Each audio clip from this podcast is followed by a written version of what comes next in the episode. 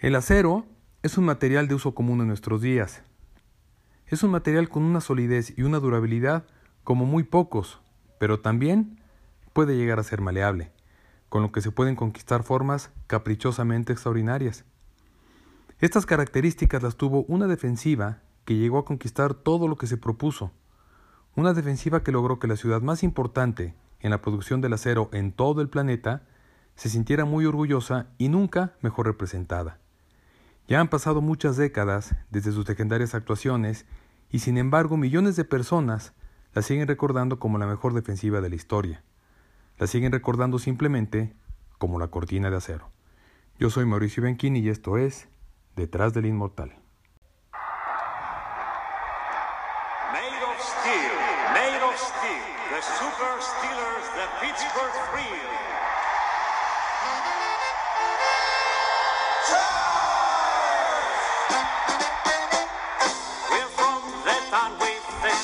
Super team. Three-time winner Steelers. We prove to the world that we have the best team. Congratulations, Steelers! Bradshaw and Rocky,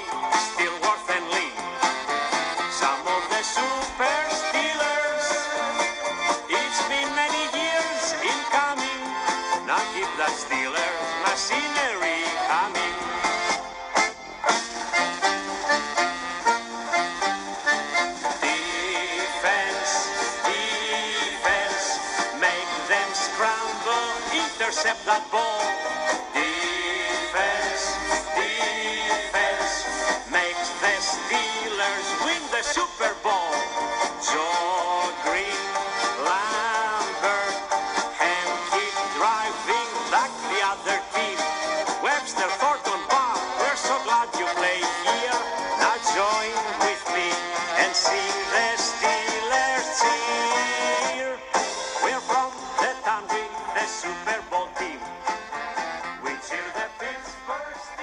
El acero es una aleación de hierro y carbono, compuesta de entre 0.2 y 2% de carbono, siendo el resto simplemente hierro. La rama que se especializa en producir acero se le denomina siderurgia. El acero es uno de los materiales más usados hoy en día y lo podemos ver en grandes infraestructuras, en vehículos, edificios, utensilios y en muchos aparatos de uso cotidiano. Para que el acero haya llegado a desarrollarse como lo conocemos hoy en día, han tenido que pasar más de 4.000 años, por lo que hay que viajar a Egipto y a Mesopotamia, en donde hay vestigios de su uso como elemento decorativo y como regalo para los dioses. Lo que ellos usaban es el paso previo para los hallazgos posteriores, en donde sí se puede observar un proceso de fundición y posterior endurecimiento. En la India, allá por el año 1800 a.C., se encuentran ya trabajos de fundición sobre hierro. También existen en esa época restos de materiales que fueron sometidos a fundición, por ahí de 1500 a.C. Cabe aclarar que todas estas civilizaciones probablemente produjeron acero sin saberlo. En el último periodo de la prehistoria, es decir, en la Edad de Hierro, aparecieron los primeros herreros que realizaban trabajos para ablandar el hierro. Lo que hacían era calentar a altas temperaturas el hierro, consiguiendo una materia prima más esponjosa y deformable para después pegarle con un martillo y darle así la forma deseada. Esto es lo que se le conoce como trabajo de hierro en forja. Haciendo esto, se dieron cuenta de que al utilizar semihornos con carbón vegetal durante más tiempo, se conseguía un elemento final más fuerte y más valioso. Aunque es difícil establecer el porcentaje exacto de carbono que se introducía en el hierro, sí se puede hablar de que eran aleaciones de acero. El carbono entraba en contacto con el hierro y se formaba un nuevo material, que era el germen del acero. Y notaron que este nuevo material era más duro, más resistente y su proceso de formación permitía darle diferentes formas. Se han encontrado también datos que certifican que se llevaban a cabo técnicas de enfriamiento rápido, que incluían agua y aceite, y con esto se le daba más solidez. La técnica de producción del acero fue mejorando en todo el planeta y todas estas civilizaciones vieron el enorme potencial que tenía debido a su durabilidad, a su maleabilidad y también a su facilidad para la forja. Fue en Grecia en donde se pudieron encontrar las primeras referencias escritas que hablan ya explícitamente del acero, ahí por el siglo VII a.C. aunque fueron muchas las civilizaciones que poco a poco lo fueron convirtiendo en un material de primera necesidad para la fabricación de armas como espadas y lanzas, así como para utensilios de uso común.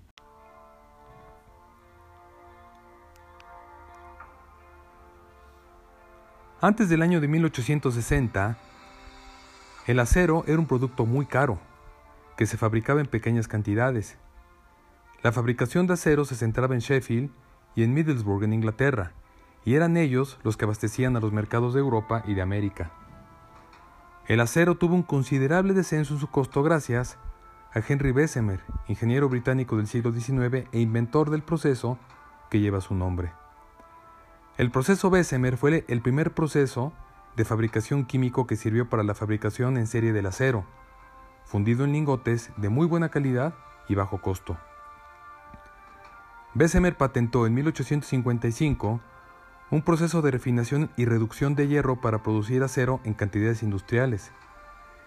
El procedimiento consistía en soplar aire a presión en el fondo del recipiente en donde se colocaba el arrabio.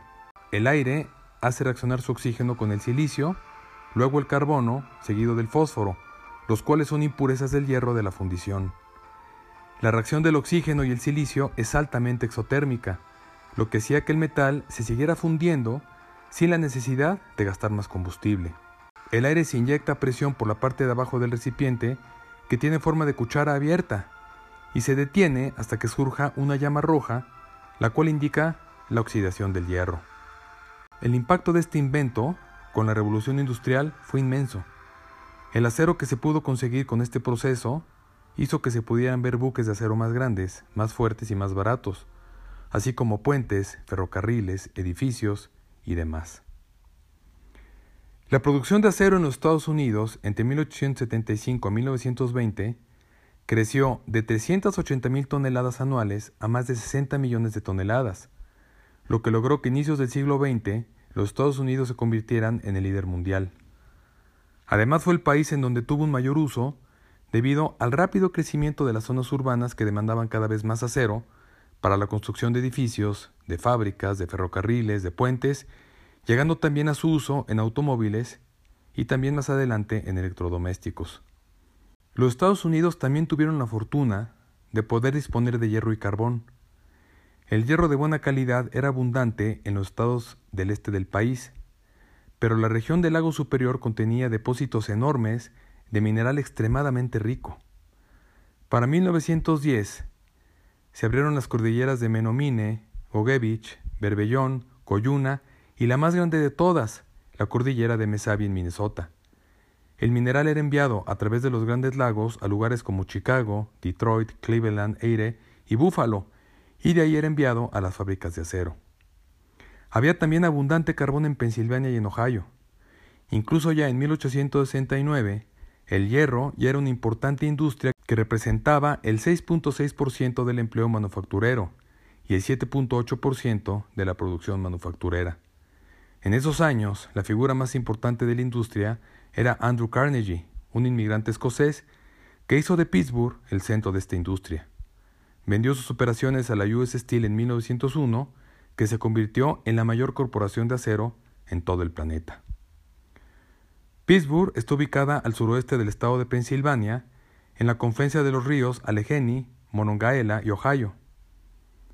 Para 1911 Pittsburgh había crecido y era ya una fortaleza industrial gracias a su formidable producción de acero, llegando a ser a mediados del siglo XX la tercera ciudad de los Estados Unidos en número de sedes corporativas, solo por detrás de Nueva York y de Chicago.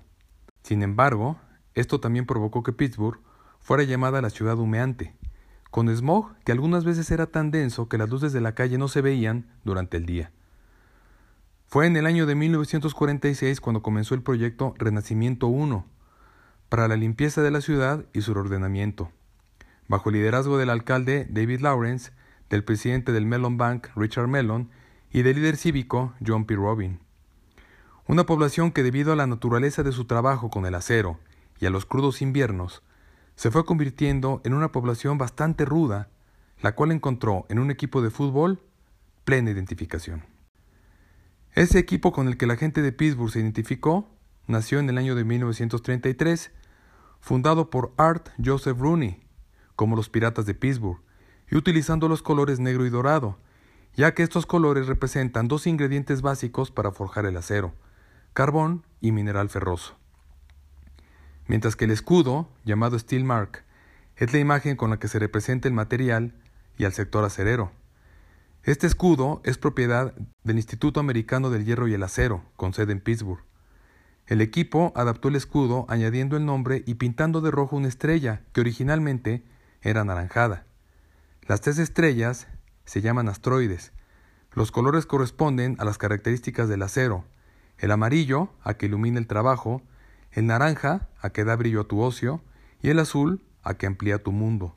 Además, los colores representan los ingredientes usados para fabricar el acero, amarillo para el carbón, naranja para el mineral de hierro y el azul para el acero de desecho. Este escudo fue propuesto por la empresa Republic Steel, que se encuentra en Ohio, y se estrenó tal y como se le conoce en el año de 1962. Es el único equipo que usa el logo en un solo lado del casco, en el lado derecho.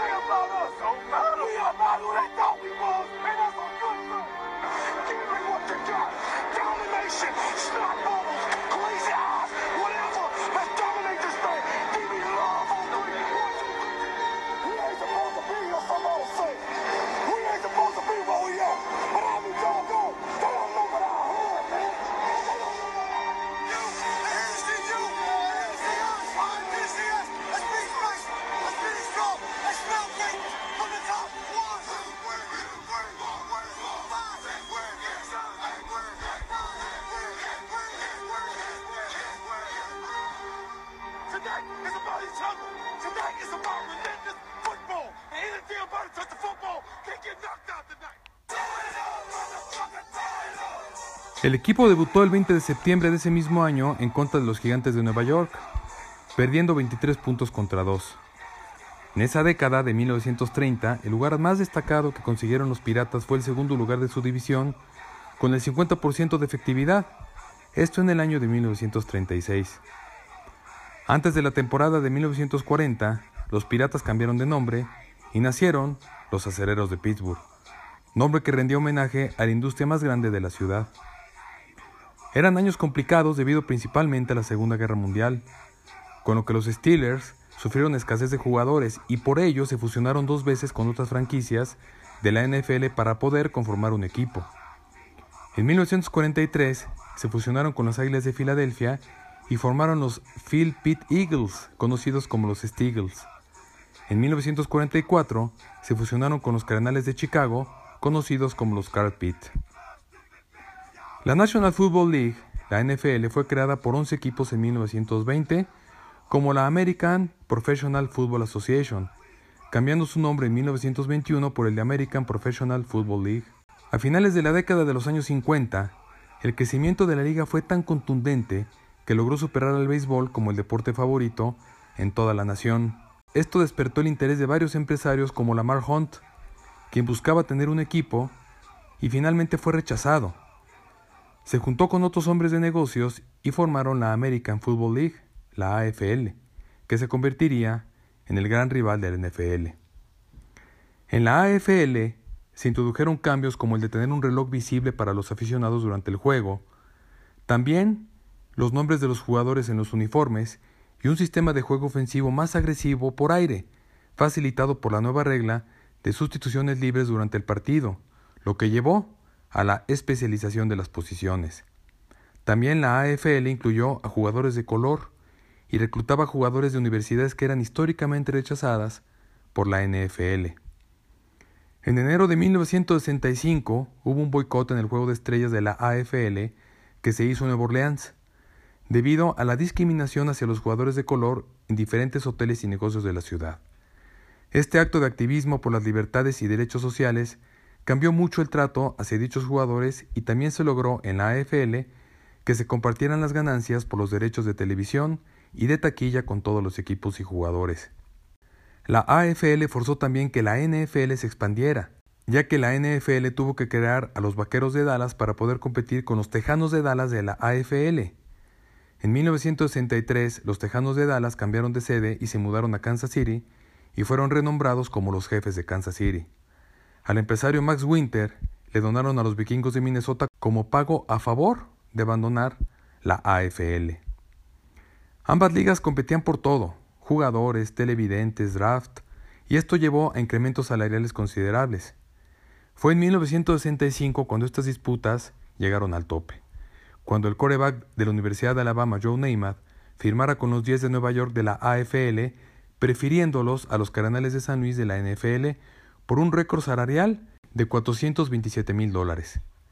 La rivalidad iba perdiendo control por lo que el fundador de la AFL, Lamar Hunt, y el gerente de los Vaqueros de Dallas, Tex Schramm, formalizaron un acuerdo y anunciaron la fusión de ambas ligas el 8 de junio de 1966. Parte de los acuerdos eran un draft común y también se organizaría un partido al final de cada temporada para decidir al campeón. Ese partido se llamaría posteriormente el Super Bowl.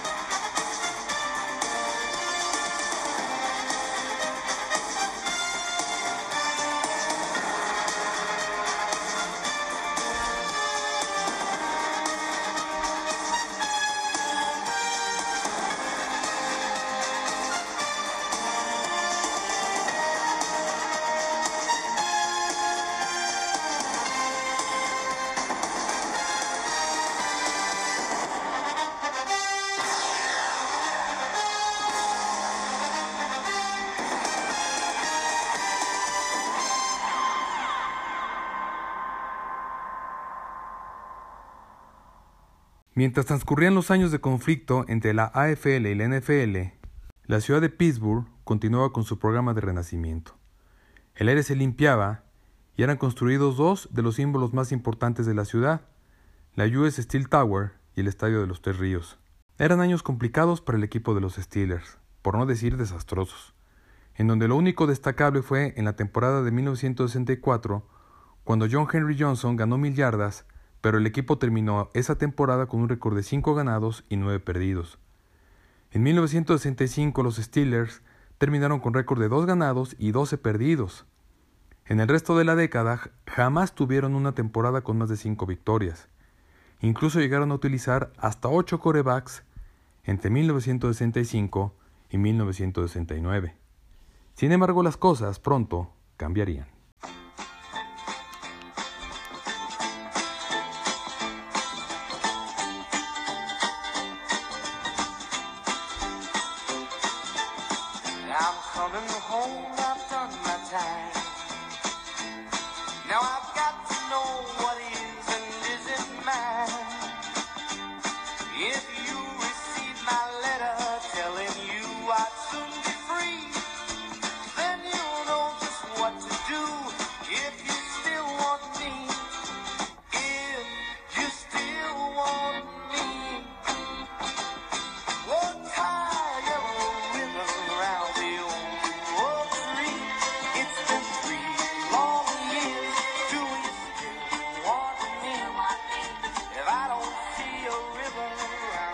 El 5 de enero de 1932, en la ciudad de Cleveland, nacía el hombre que cambiaría la historia de la franquicia del acero.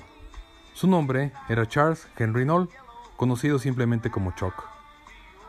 Chuck Knoll, quien jugó como corredor y tackle, ganando honores por su desempeño, ganó una beca deportiva con la Universidad de Dayton y después fue seleccionado por los Browns de Cleveland, en donde jugó hasta su retiro como jugador activo en 1959 a la edad de 27 años. Chuck Noll se hizo entrenador y dirigió a los Cargadores de San Diego y a los Potos de Baltimore, mientras que los Steelers buscaban al entrenador de Penn State, Joe Paterno, para el puesto de entrenador, quien rechazó la oferta.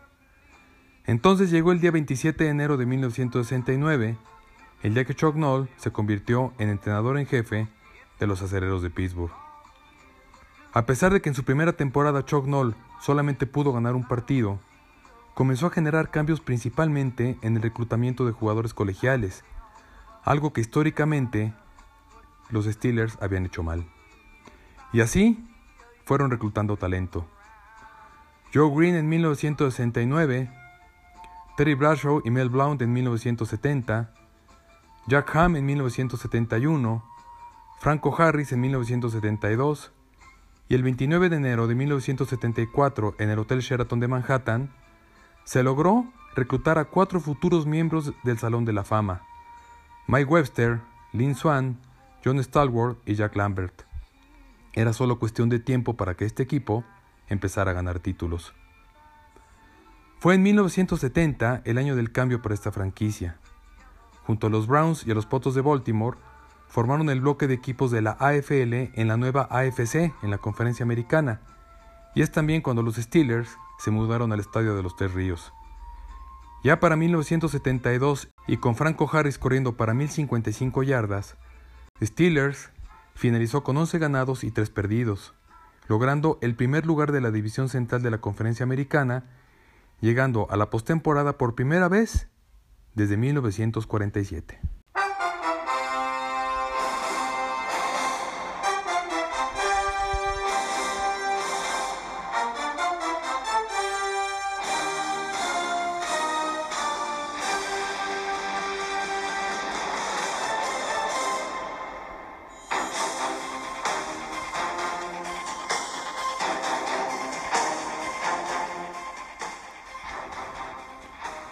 Esa postemporada, ante los Raiders de Oakland, en el Estadio de los Tres Ríos, fue cuando sucedió una de las jugadas más emblemáticas de toda la historia, la llamada Inmaculada Recepción. Era cuarta oportunidad en la yarda 40 del propio territorio Steeler y con solo 22 segundos en el reloj. Los Steelers perdían 7 a 6. Terry Bradshaw envió un pase al corredor John Fuqua. Sin embargo, el defensivo de los Raiders, Jack Tatum, logró desviar el balón el cual se elevó, y antes de que llegara a tocar el terreno, el número 32 de Pittsburgh, Franco Harris, evitó que ese balón cayera, lo tomó y corrió hasta la zona de touchdown para que el marcador se pusiera 13 a 7 a favor de los Steelers y ganaran ese partido. A pesar de perder a la semana siguiente ante los perfectos delfines de Miami de Don Shula, la dinastía de Pittsburgh ya estaba en pleno desarrollo. Este equipo ganador estaba conformado de forma muy sólida en todas sus líneas, sin embargo, una de ellas era de verdad más sólida que el acero, y era la línea defensiva. Joe Green, número 75, tackle defensivo. Elsie Greenwood, número 68, a la defensiva. Ernie Holmes, número 63, tackle defensivo. Dwight White, número 78, a la defensiva. Mel Blount, número 47, esquinero. Jack Lambert, número 58, linebacker, y Jack Ham, número 59, linebacker.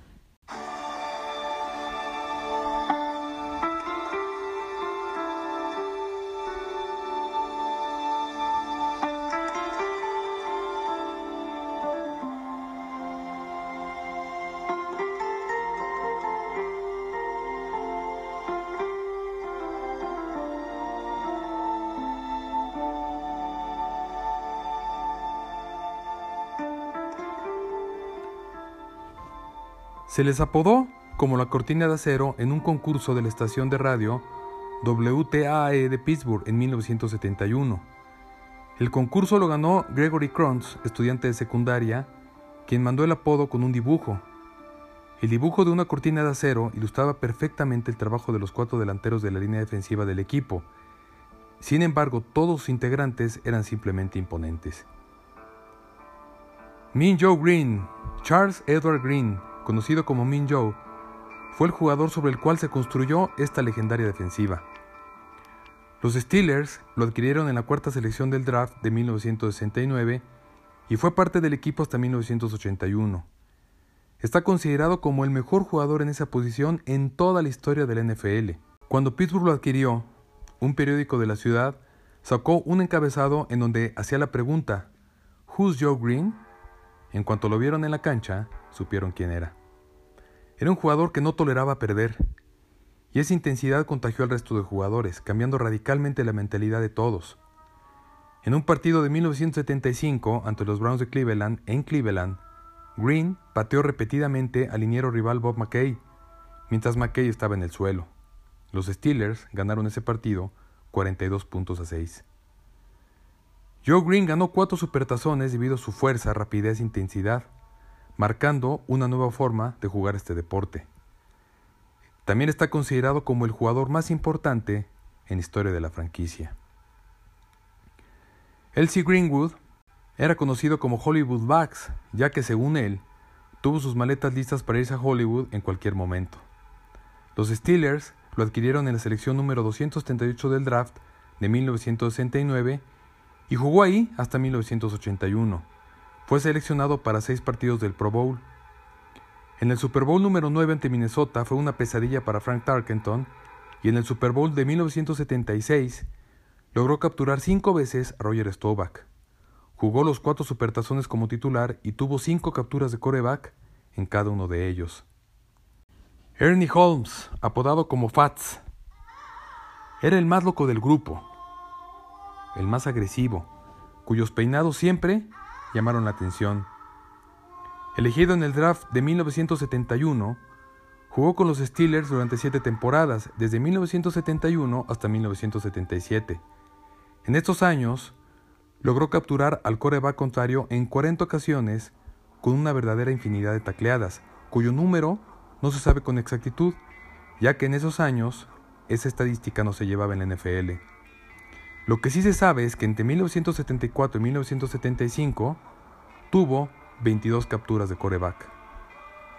Fue categorizado como el hombre más temido de la defensiva cerera, al grado de que en 1976 Chuck Noll Platicó con su coordinador defensivo Bob Carson y le dijo, Vamos a dar de baja este año a Ernie Holmes. Necesito que lo mandes llamar a tu oficina para que entregue su libro de jugadas y le des las gracias. A lo que Carson contestó, Si me obligas a hacer eso, renuncio. Chuck Noll se rió y le dijo, Buena broma. Y Carson le dijo muy en serio, Te lo digo de verdad, el tipo está loco, si se lo digo me va a matar. Holmes se quedó un año más en el equipo hasta que el mismo Chuck Noll, en persona, le dio las gracias al año siguiente, terminando su paso con los Steelers de Pittsburgh. Alguna vez le preguntaron a Bob Carson a qué jugador de la defensiva escogería de compañero si estuviera en una pelea de bar. Y contestó, mi primera opción sería Ernie Holmes, pero si la pelea fuera real escogería a Joe Green, porque Holmes está demasiado loco y agresivo. Solamente es una pelea de bar, no matar. Holmes era callado, discreto, nunca fue uno de los líderes, y sin embargo, el 13 de octubre de 1974, antes del juego en contra de Kansas City, Holmes tomó la palabra y les dijo a sus compañeros, Sé que somos un gran equipo y sé que a todos nos dolió la derrota en contra de Oakland, pero desde hoy el camino es hacia adelante. Y al decir esto, se quitó un gorro que llevaba y mostró el corte de pelo más famoso de su vida, el moicano con una punta de flecha al frente, al igual que un tatuaje. El corte de pelo le ayudaría al equipo a mantener la mente justamente en eso, en ver hacia adelante. Dwight White, conocido como Mad Dog por la tremenda intensidad con la que jugaba, llegó a los Steelers en el draft de 1971. Un jugador tremendamente dedicado y apasionado, haciendo que el dueño del equipo, Dan Rooney, declarara que Dwight es uno de los mejores y extraordinarios jugadores que han vestido el uniforme de los Steelers. La semana previa al Supertazón 9, que se jugaría en contra de Minnesota, Dwight estuvo internado por una neumonía que lo hizo perder 20 libras de peso, por lo que el doctor le dijo tajantemente, en estas condiciones es imposible que juegues el Supertazón. Sin embargo, White lo ignoró. Se puso el uniforme y jugó el partido, y los primeros puntos de los Steelers fueron gracias a un safety provocado por él mismo Mad Dog. Fueron los primeros puntos de los Steelers en la historia del Supertazón. Mel Blount nació en 1948 y desde joven fue una verdadera estrella en béisbol, básquetbol, atletismo y por supuesto en fútbol. a pesar de las carencias económicas en su natal Georgia. Con sus 1.91 metros de estatura y sus 93 kilos de peso, era casi tan pesado como Jack Lambert y Jack Ham, pero más rápido. Era capaz de correr 40 yardas en 4.3 segundos. Era un esquinero temible. Provocaba miedo en los receptores rivales, quienes comentaban que era como tener a Jack Lambert en el perímetro. Fue un jugador tan importante que provocó a la mitad de su carrera un cambio en las reglas de juego, con la llamada regla Mel Blount, que convertía el contacto del esquinero con el receptor en algo ilegal después de las primeras cinco yardas. A pesar de esta regla, Mel continuó con su dominio en el juego debido principalmente a su inteligencia y a su lectura del juego. Continúa siendo el dueño de los récords de intercepciones en la historia de la franquicia con 57 y de intercepciones en una sola temporada, ya que en 1975 logró 11 intercepciones. Jack Lambert, conocido como el Conde, considerado uno de los mejores linebackers de la historia. Jugó para la Universidad Kent y de ahí llegó a los Steelers como segunda selección en el draft de 1974. Fue nombrado el novato defensivo del año en 1974 y fue seleccionado a nueve Pro Bowls y fue también nombrado el jugador defensivo del NFL en 1976. Con su número 58 fue uno de los jugadores más populares de ese legendario equipo y fue parte importante en la conquista de los cuatro supertazones de los años 70.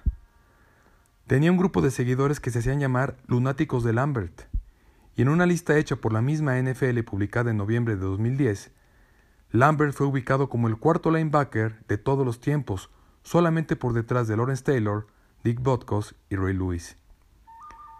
Jack Lambert fue inducido al Salón de la Fama en Canton, Ohio, y al ingresar dijo estas palabras. Si pudiera comenzar mi vida nuevamente, sería un jugador de fútbol profesional. Y diablos saben, lo mejor es que volvería a ser un Pittsburgh Steeler. Jack Ham fue seleccionado por los Steelers en la segunda ronda del draft de 1971, proveniente de Penn State, en donde fue considerado como All American. Está considerado como uno de los mejores linebackers externos en la historia del juego y fue seleccionado a 8 Pro Bowls de forma consecutiva. Jack Ham tenía una velocidad extraordinaria, dicho por su mismo coach Chuck Noll. Su compañero de equipo Andy Russell afirmó que era el Steeler más veloz en las primeras 10 yardas, incluyendo a todos los receptores y a todos los corredores. Esto lo dijo en un equipo en donde estaban John Stallworth, Lynn Swan y Frank Lewis. A pesar de que era un feroz golpeador, era conocido como un jugador al que no se podía engañar y pocas veces estaba mal parado dentro del campo de juego. Maxi Vaughan, otro de los grandes linebackers del NFL, dijo de Ham, fue uno de los jugadores más inteligentes que alguna vez jugara en esa posición. Podía diagnosticar todas las jugadas, era imposible engañarlo. La carrera de Ham incluye 25 capturas de coreback, 21 balones recuperados y 32 intercepciones, Ham era un tipo que tenía hambre por grandes jugadas y tenía uno de los más grandes instintos jamás vistos en la posición de apoyador.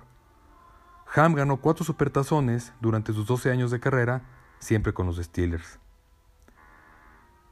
Este equipo ganó los supertazones de 1975 en contra de Minnesota, 16 puntos contra 6. En 1976 contra Dallas, 21 puntos contra 17. De 1979 nuevamente contra Dallas 35 puntos contra 31 y el de 1980 contra los Carneros de Los Ángeles 31 puntos contra 19 y logrando ser el equipo más dominante de toda la década de los años 70 y ganando millones de seguidores en todo el mundo. Estos jugadores representaron mejor que nadie el espíritu de la ciudad de Pittsburgh y conjuntaron junto al resto de jugadores como Terry Bradshaw, Lynn Swan, Franco Harris, Rocky Blyer, Mike Webster, John Stallworth y demás compañeros, y bajo liderazgo de Chuck Noll, hicieron que esta franquicia despegara y sea considerada como una de las más ganadoras y una de las más representativas del NFL. Conquistaron títulos, se hicieron leyendas, cambiaron incluso las reglas, y siempre mantuvieron la sencillez, y demostraron que no hay ningún material más flexible, más tenaz, con más dureza y con más resistencia que el acero.